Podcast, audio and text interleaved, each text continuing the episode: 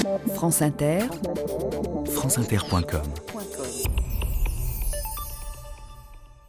Bonjour, aujourd'hui dans le cadre de cette journée spéciale de France Inter en partenariat avec l'INA, du 22 mars au 13 mai, de Nanterre au quartier latin, les débuts de mai 68.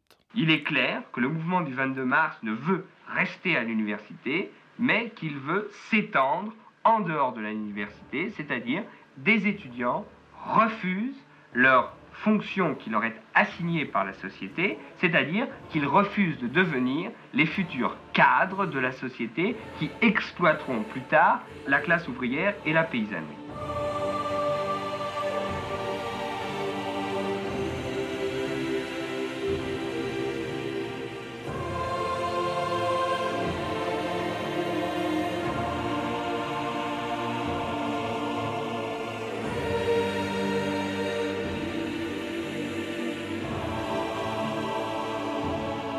2000 ans d'histoire.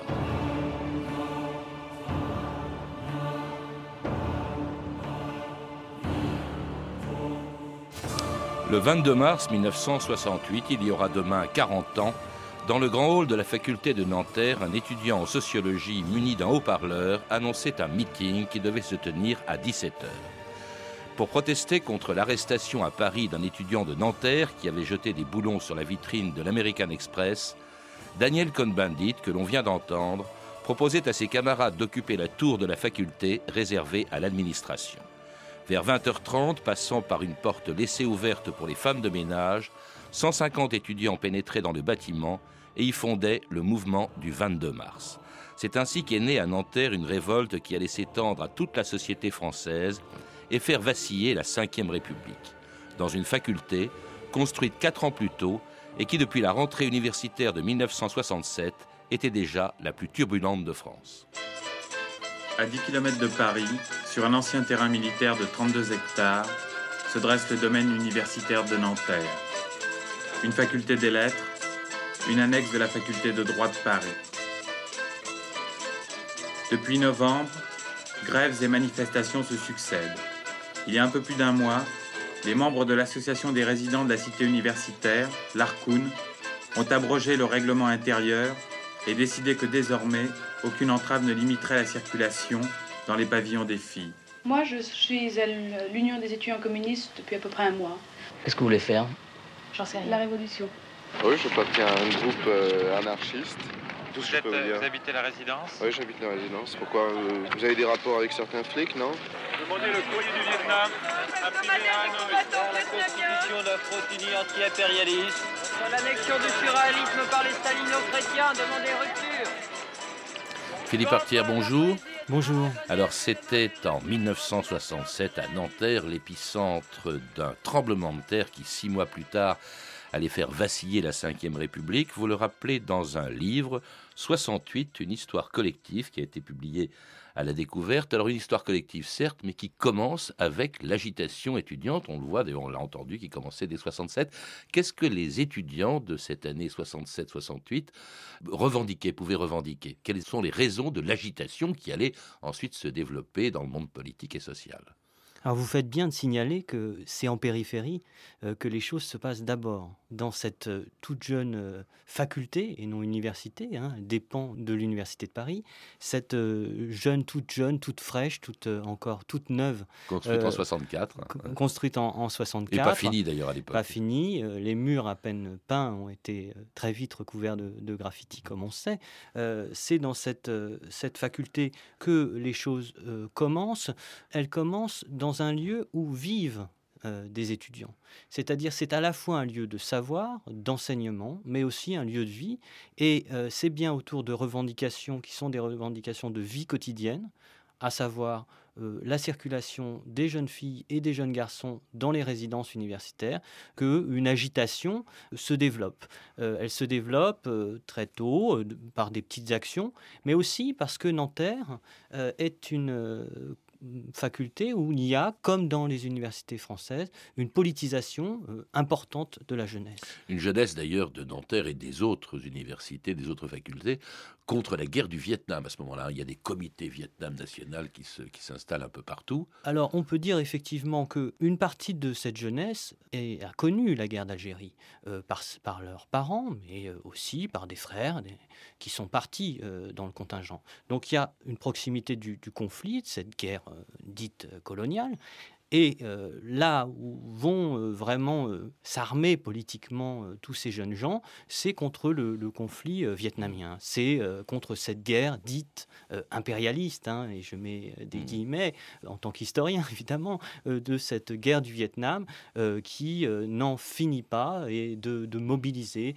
les étudiants à travers des manifestations, à travers des actions, comme celle qui a été évoquée contre l'agence bancaire américaine des étudiants de plus en plus nombreux dans toute la France. Vous le rappelez, il y a eu cette explosion démographique de l'après-guerre qui fait que 15, 16, 20 ans après, eh bien, le nombre des étudiants a été multiplié par 10 entre, 1900, entre les années 50 et 1968 en très peu de temps, d'où d'ailleurs la création de ces nouvelles facultés autour de Paris, et puis aussi des mécontentements qui sont liés au manque de moyens, au manque de professeurs, et même euh, également à des méthodes d'enseignement que les étudiants jugent inadaptés. Le surnom, de, le surnom de Nanterre, c'était euh, une sorte d'usine à gaver les oies, euh, selon euh, ces étudiants en, qui se constitueront dans le groupe du 22 mars. Effectivement, on a une montée sur un plan démographique. La société française est une société jeune, avec, si l'on peut dire, un, un appareil d'enseignement extrêmement vieux. Et ce, cette espèce d'énergie de, euh, de la jeunesse qui vient percuter cette institution universitaire euh, ancienne euh, comme le cours magistral, c'est l'enseignant qui arrive et qui de bout en bout tient la parole. Et on sait euh, combien pour des gens euh, et des historiens comme euh, Michel de Certeau, et bien précisément, ce qui va se passer en 68, c'est qu'on va renverser ce pouvoir de la parole et la parole va se mettre à, circuler. Et notamment justement à Nanterre où le 22 mars 1968, et bien lorsqu'après l'arrestation d'un étudiant de Nanterre qui avait manifesté pour la paix au Vietnam contre les Américains, je crois même qu'il avait bombardé à coups de boulon la vitrine de l'American Express à Paris, et bien Daniel Cohn-Bendit, au cours d'un meeting, proposait aux étudiants d'occuper un des bâtiments de Nanterre. Écoutez, c'était lui, donc Daniel Cohn-Bendit, il y a 40 ans, à un jour près, le 22 mars 1968. Pour que l'opinion publique parle de ce qui s'est passé, pour que l'opinion publique soit alarmée, nous proposons de ce soir une occupation d'un bâtiment de la faculté de Nanterre, où nous resterions toute la nuit pour déterminer notre volonté que les victimes de la répression policière, que ce soit Xavier Langlade de la faculté de Nanterre, que ce soit vous, membre du comité Vietnam national, ou que ce soit euh, les étudiants de Caen, ou que ce soit les étudiants de Nantes, nous sommes désormais décidés à mener la lutte pour que tous ceux qui sont victimes de la répression soient libérés.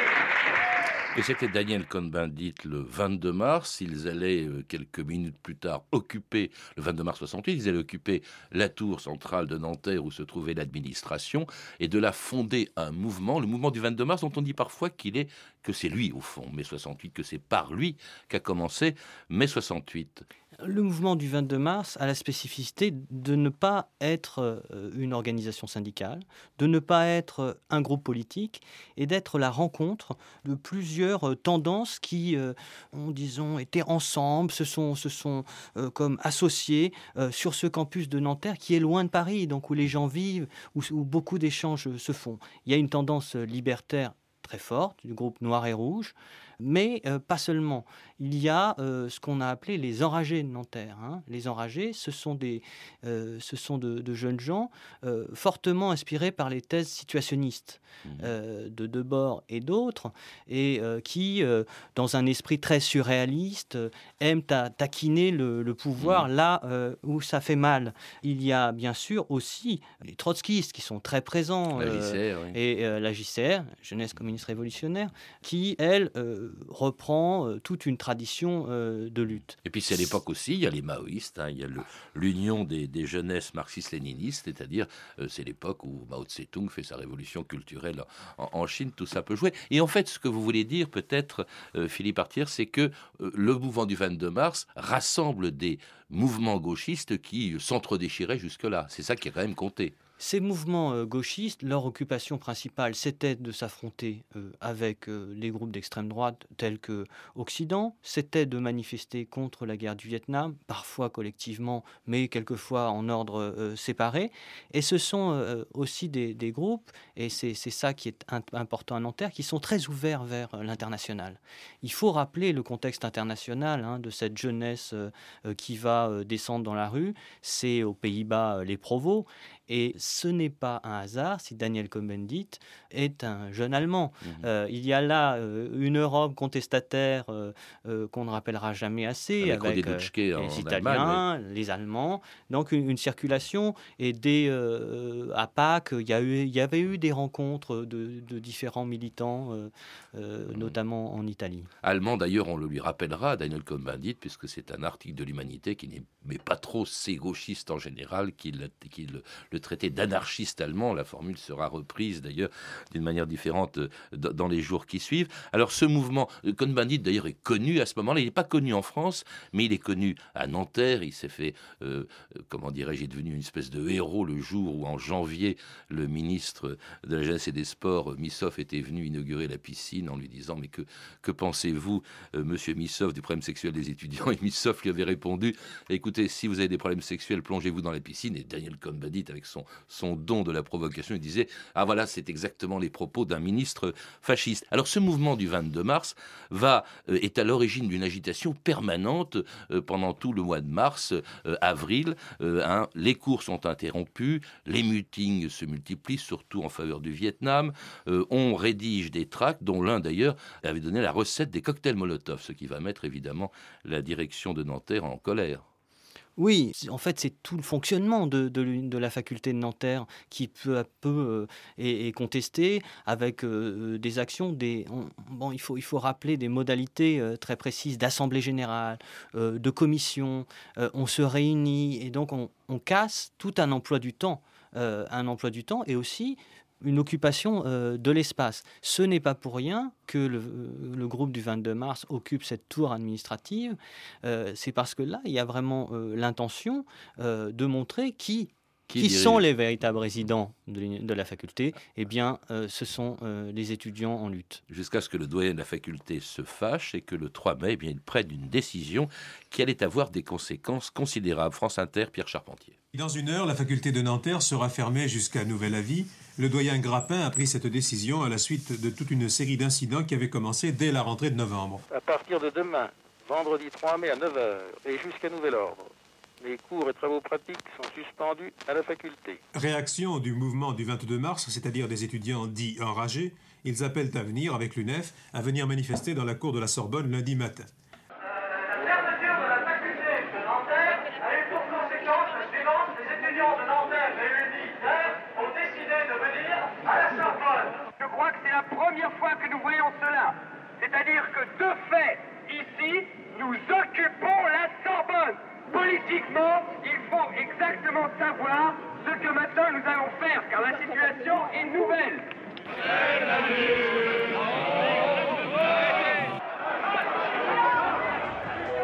Mettre nu le rouge et le noir, Lénine, Mao et le Tché. Passer le monde au laminoir sur une autre vie débouchée du flic et du bourgeois à coups de mots et de pavés. Trembler de peur, vibrer de joie, choisir de vaincre ou de crever. Était-ce mal Était-ce bon? Demandez-le à Robert de Sorbon. Et c'est Scotto, Sorbonne 68. Alors effectivement, Robert de Sorbon, ce 3 mai 68, a dû se retourner dans sa tombe parce que depuis le Moyen Âge, on n'avait pratiquement jamais euh, fermé euh, la Sorbonne, puisque la Sorbonne était fermée euh, le jour même où elle était occupée par les étudiants. Hein. Il a dû être également surpris d'y voir entrer la police. Ça, c'est évidemment quelque chose d'assez rare dans l'histoire de la Sorbonne depuis le Moyen Âge, Philippe Artière. La, police entre euh, dans la Sorbonne. Et la police a, euh, dans cette fin des années 60, euh, pour beaucoup, très mauvaise réputation. Il faut se, souvenir qu'elle a été, en 62, très active, enfin responsable du massacre des, Algériens à Paris lors de la manifestation du FLN du 17 octobre 61. Et donc la police entre euh, entre dans la Sorbonne et Charonne en 62. Donc on a euh, ce moment tout à fait singulier où, d'une part, le pouvoir a fermé la faculté de Nanterre. Donc finalement exclut les militants vers Paris. Donc contagion euh, du mouvement à Paris, occupation de la Sorbonne et immédiatement la police entre. Et là, les étudiants sont dans la rue. et les étudiants sont dans la jour, Ils passent de Nanterre à la Sorbonne et de Sorbonne dans la rue. Et surtout, jusqu'alors, on était dans un mouvement plutôt calme. C'est-à-dire qu'il n'y avait pas eu énormément de coups. La, la deuxième erreur du, pouvoir, c'est de, de, très vite envoyer la police, et la police avec son bidule, cette mmh. fameuse matraque. Et euh, ce qui se passe et ce qui devait arriver arrive. Il y a des échauffourées, d'autant plus que la Sorbonne, la cour de la Sorbonne, euh, était euh, le lieu d'un sorte de meeting, de rassemblement de ce que les historiens appellent la fine fleur du gauchisme. Ah, il y avait toutes les organisations, les trotskistes, les maoïstes, les anards. Donc, c'est pas un public tout à fait neutre sur lequel la police tombe. Mais hein alors justement, il y a cette espèce de cycle, Philippe Artière, qui fait que on manifeste pour libérer, pour faire libérer les manifestants de la veille, et puis euh, cette, ces manifestations entraînent une répression qui entraîne de nouvelles arrestations. Il y a cette espèce de cycle répression-manifestation qui, ne va plus en finir avec des manifestations presque quotidiennes entre le 3 et le 10 mai euh, au quartier latin, et d'ailleurs qui ont de plus en plus d'importance. Comment expliquer que la sympathie de l'opinion publique aille de plus en plus, en tout cas au début euh, de ce mouvement de mai, aux étudiants? On se doute bien que ceux qui suivent les, les manifestants ne sont pas tous trotskistes, maoïstes ou situationnistes. Alors, sympathie, parce que euh, le, le, 4 mai, euh, les jeunes gens qui sont arrêtés euh, comparaissent devant le tribunal et c'est un dimanche. Alors évidemment, ça fait très très très mauvaise presse cette histoire. ça fait très tribunal d'exception. on, ouvre le tribunal pour juger les jeunes gens de la Sorbonne. Euh, ça, c'est peut-être le, premier point. Le, deuxième point, ce sont des jeunes, ah, ce sont des enfants. Euh, et euh, le petit Danny Cohn-Bendit incarne assez bien ce côté bambin. et quand on le voit, et les photographes l'ont bien compris, quand on le voit face au CRS, il y a de l'ordre du jeu, il y a de l'ordre du rire. Euh, et ça, c'est vraiment une chose qu'il faut euh, prendre en compte, qu'on a bien du mal aujourd'hui à, percevoir, mais les, historiens des sensibilités le, montrent. Hein. Il, y a, énormément euh, de joie, il y a beaucoup de choses qui se passent entre les corps, etc., y compris avec les corps policiers. Bon, alors il y a cette sympathie-là, et puis il y a le fait que finalement, cette jeunesse, elle dit aussi un ras-le-bol par rapport à une société qui est complètement serré, complètement euh, euh, fermé.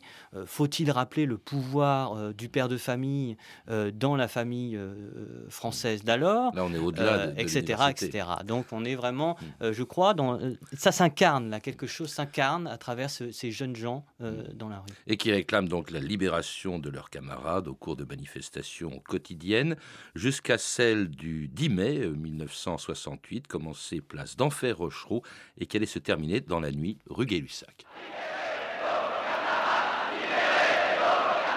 À 18h30, il y a 30 000 manifestants place d'Enfer Rochereau. Aux étudiants se sont joints des lycéens. Le dispositif, cependant, est renforcé à la Sorbonne.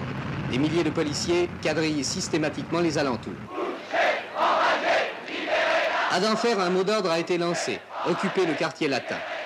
Les manifestants sont décidés à ne pas céder le terrain avant d'avoir obtenu satisfaction. Vous savez, je suis juste juste au pied de la barricade, là, et il y a une fumée extraordinaire car les étudiants ont été euh, dispersés par les grenades lacrymogènes. Ils ont, les CRS ont essayé d'enfoncer cette barricade alors que les étudiants reviennent vers leur barricade maintenant et que les CRS descendent le boulevard Saint-Michel. Une affaire absolument irrespirable ici, dans cette rue euh, et j'ai vraiment les yeux qui me piquent. Nous sommes des gauchistes, des aventuristes, marxistes, léninistes, guévaristes ou trotskistes. Nous sommes des anards, nous en avons marre de voir vos flicards quadriller nos boulevards. Nous sommes tous des dissous en puissance. Nous sommes tous des juifs et des allemands. Nous sommes tous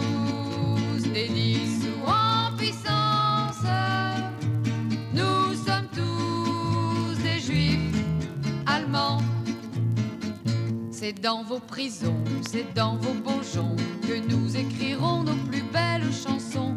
Vous n'avez rien vu, vous n'y avez pas cru, vous l'aurez voulu, ça se passe dans la rue. Nous sommes beaucoup, nous sommes partout,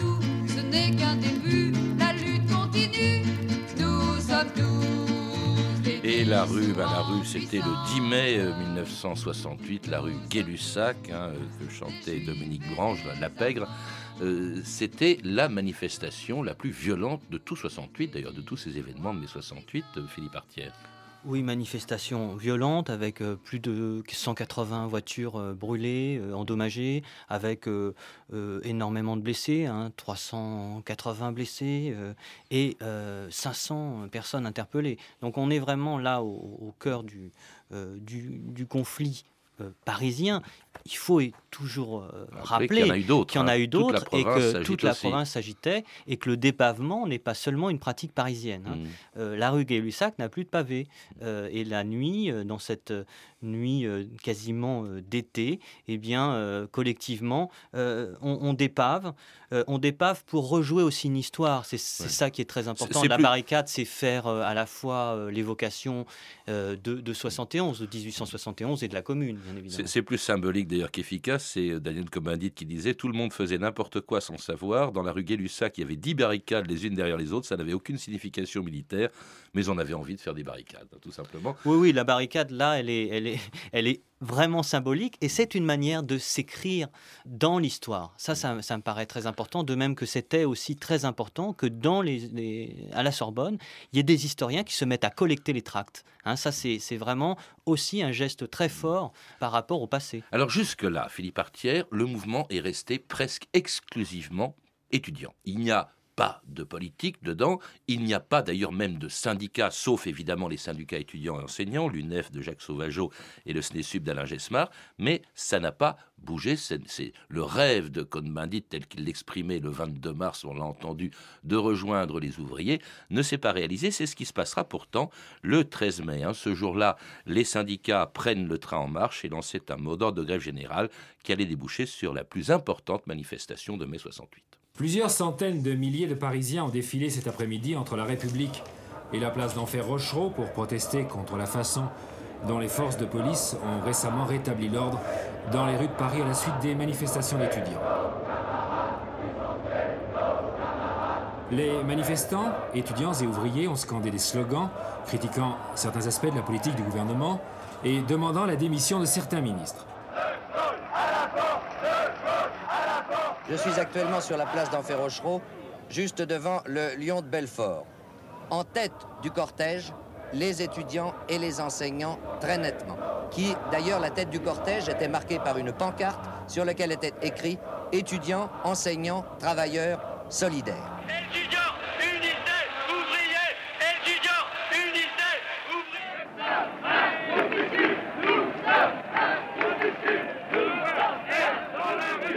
Alors c'était le 13 mai 68, pour la première fois on voyait effectivement des syndicats et même quelques personnalités politiques aux côtés des étudiants. Là c'est un basculement, la révolte n'est plus seulement euh, étudiante, c'était un peu ce que souhaitait dès le départ euh, Daniel Cohn-Bendit, entendu cette espèce de vieux rêve de rassembler les revendications étudiantes et ouvrières, Philippe Artière?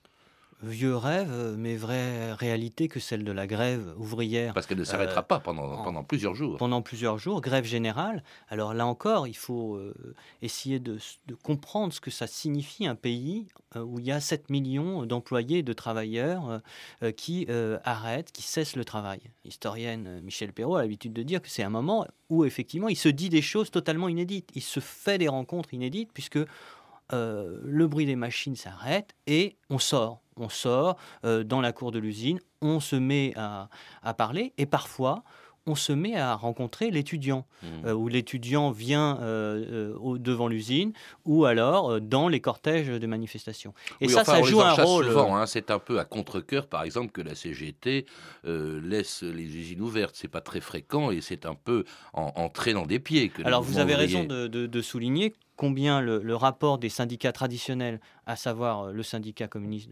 CGT, a bien du mal à prendre le, train mmh. de 68. Et, pour lui euh, donner un grand coup de frein d'ailleurs.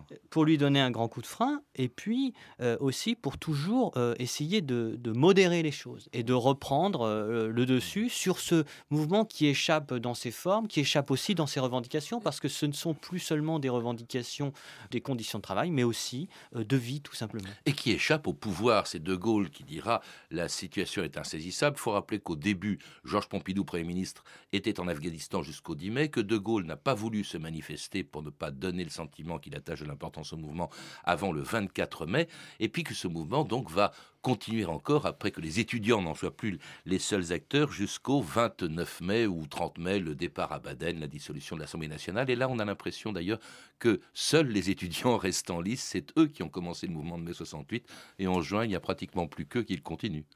Oui, si ce n'est que les artistes euh, et un certain nombre euh, d'autres acteurs de la société vont euh, continuer le mouvement, que ce soit, pensons au Festival de Cannes, pensons à Avignon, où se passe là des choses importantes qui vont peut-être non pas prolonger, mais orienter un petit peu différemment le mouvement. Et le général de Gaulle dans cette histoire, qui est, dont, Cohn-Bendit est au fond une sorte de double rieur, eh bien, et dont les radios notamment cherchent à construire cette figure de double, hein, eh bien, euh, ce, général de Gaulle, il, sort très affaibli parce qu'il faut rappeler que la jeunesse, même de droite, est peu gaulliste.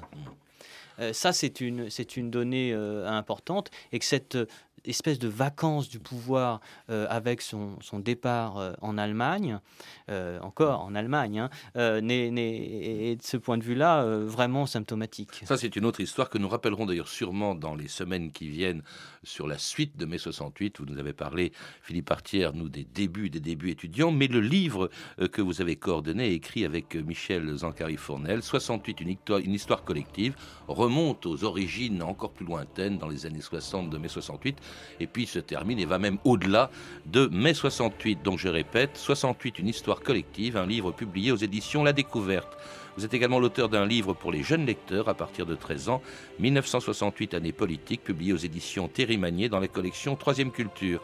Vous avez pu entendre des archives de l'INA, dont certaines jusque-là inédites, mai 68, les images de la télévision, d'Hugues Nancy, disponible en DVD aux éditions de l'INA, mai 68, à Les Beaux Jours, avec Daniel Cohn-Bendit, publié dans la collection Les Grandes Heures, et mai 68, images sonores de Caroline Cartier dans la collection INA Mémoire Vive, deux CD publiés aux éditions INA et Radio France.